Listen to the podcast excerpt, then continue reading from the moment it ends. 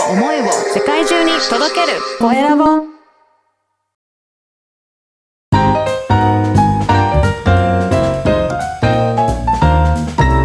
ポッドキャストの配信で人生が変わる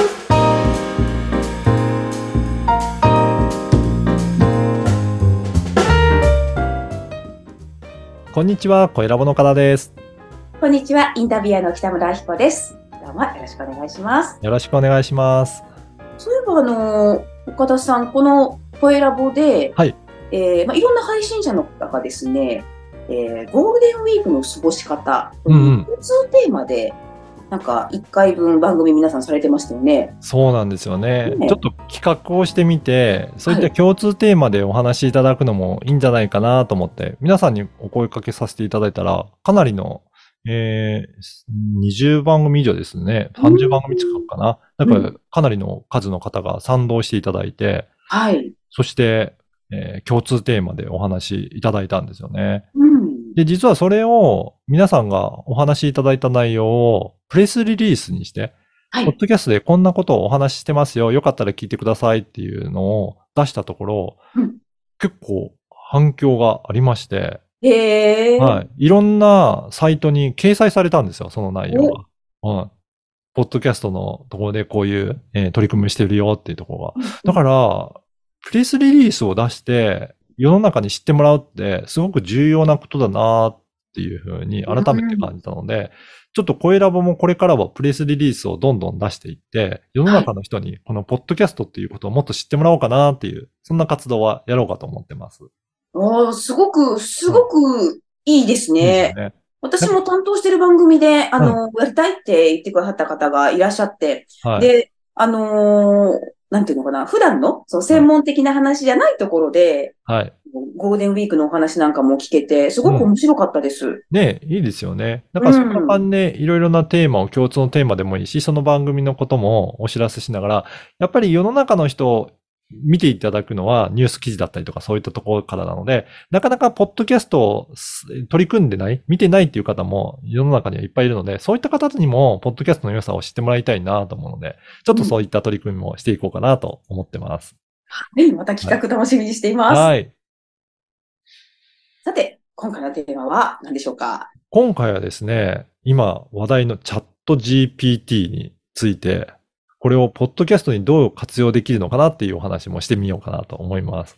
最近もう、その界隈が騒がしくてしょうがないですね。そうですよね。うん。北村さん使ったことはあります？自分で。私ね、うんまだね、まだなんですか？怖くて触れない。そうなんですね。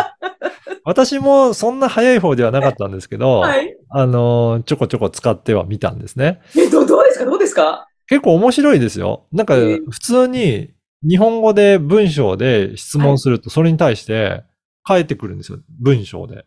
うん。だから会話できる感じですよね。本当あの、AI と会話してるっていうような感じで、うんあの、よくいろいろ調べ物するときは Google とかで検索して調べることあるじゃないですか。はいそれは他のサイトとかこんなサイトに、あうん。の、該当のし検索したキーワードにまつわるものが載ってますよっていうような検索結果として出るんですけど、そうじゃなくて、そのいろんな情報の中から噛み砕いて AI が自分なりの回答を出す、作って出すっていうようなことなのでうん、またちょっとこれは面白い技術だなっていうふうに思ってます。うんうん。なんかよく SNS なんかでね、そう使った人がうん、こういうふうに検索したら、こういうふうに答えが返ってきたっていうのをはいよく見るんですよ。はい。でびっくりしますね。そうですよね。なんか詳細だし、的確だし。うん。そうなんですよ。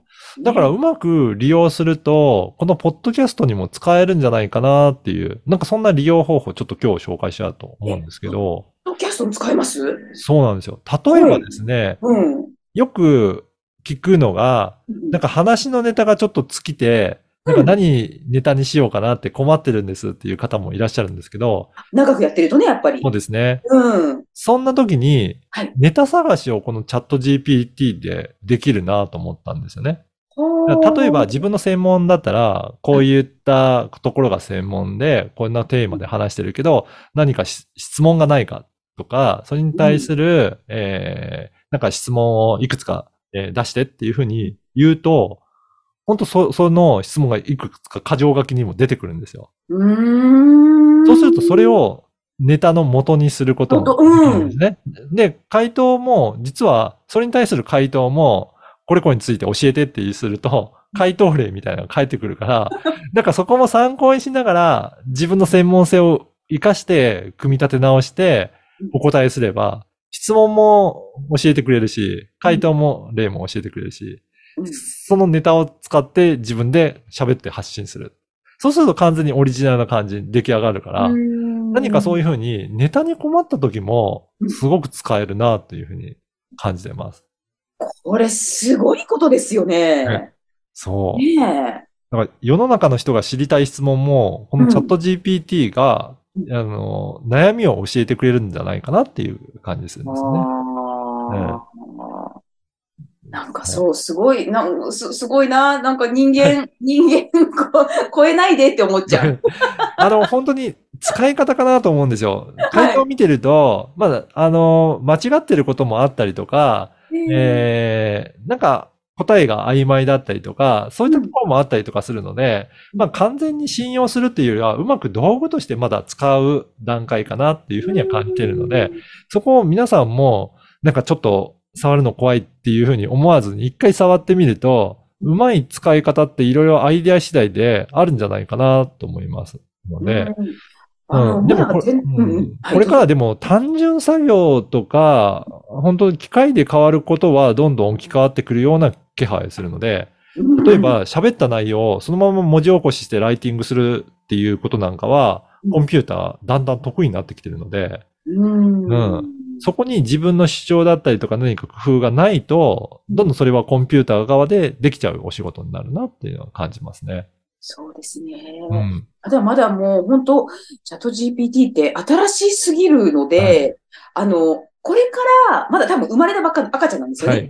これからどんどんどんどん、あの、もっといい、あの、今曖昧なものもどんどん、あの、明確になってきたりとかしますよね、絶対に。そうですね。はい。これはどんどん進化は止められないと思うので、うんうまく活用していくっていうことを考えていく方がいいんじゃないかなと思いますけどね。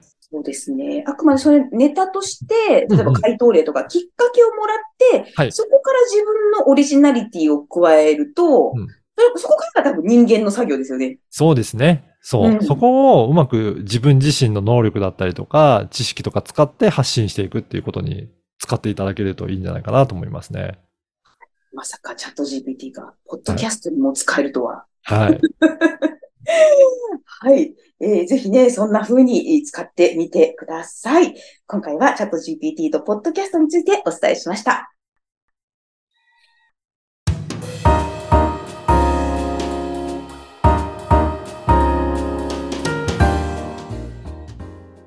続いては、おすすめのポッドキャストのコーナーです。今回ご紹介する番組は何でしょうか？今回は水泳選手の日常という番組をご紹介したいと思います。えー、水泳選手。そうなんですよ。内藤亮太選手っていう、もう現役の水泳選手の方が、ポッドキャストを開始して、それで日々、えー練習、どういうふうに練習に励んでるか、まあ水泳の楽しさとか、そういったトップアスリートの普段の生活について発信されてる番組なんですよね。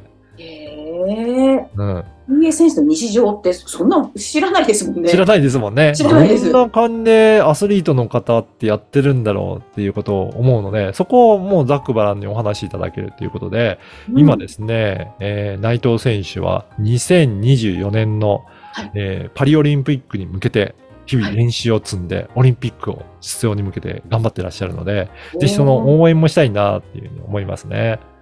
ああ、ぜひぜひ、もう2024年ってことは来年？来そうでね。年ですすね。はい。うん。なので、ね、それで、あの今、背泳ぎの選手として頑張ってらっしゃるので、そういった泳ぎのこととか、そういったところも、なんかいろいろ配信されたりとかしてるので、なんかそそういったアスリートの方ってどんなことを普段考えてるのかなとか、うん。どんな練習してるの？どんな食事してるの？どんな生活してるのかなっていう、なんかそういった、えーアスリートを目指している方も聞いていただけると、すごく参考になるなというふうに思いますので、ぜひ応援していただけたら嬉しいなと思います。今回は水泳選手の日常をご紹介しました。ポッドキャストに関することやビジネスに関することを記載しているメルマガも配信しています。説明文に記載の URL から登録してください。はい。北村さん、今回4回目、ね、最後の、えー回でしたが、いかがでした？ポッドキャスト。私の番組に出演してみて。もうね、うん楽しすぎました。はい、よかったで最初岡田さんから、うんいや北村さんちょっとインタビュアーで 4, うん4回やってもらえませんかって言った時に、えええー、って、岡田さんにインタビューするってどういうこす。どういうことって。はい。逆って思いました。いいえいえいえ。やでも本当にあのきあのお話をね毎回違うテーマで伺ってると、本当にその岡田さんってもう幅広い知識、もう普段からインプットをされているなってまあよくわかりましたし、おーはい。それをまあこういった形で、まあ、アウトプットをしていただくことで、あの本当番組のタイトル通り、うん。ポッドキャストの配信で人生が変わるっていう、なんかそんななんか側面が見れた気がしい。やよかったですね。はい。ね、ぜひ、あの、こんな感じでいろんなインタビュアーさんとも話して、そうすると新しい話題にもなっていくかなと思うんで、この番組もいろいろ進化していきながらやっていきたいなと思いますので、はい。これからも北村さんよろしくお願いします。はい、こちらこそよろしくお願いします。はい。今日はどうもありがとうございました。ありがとうございました。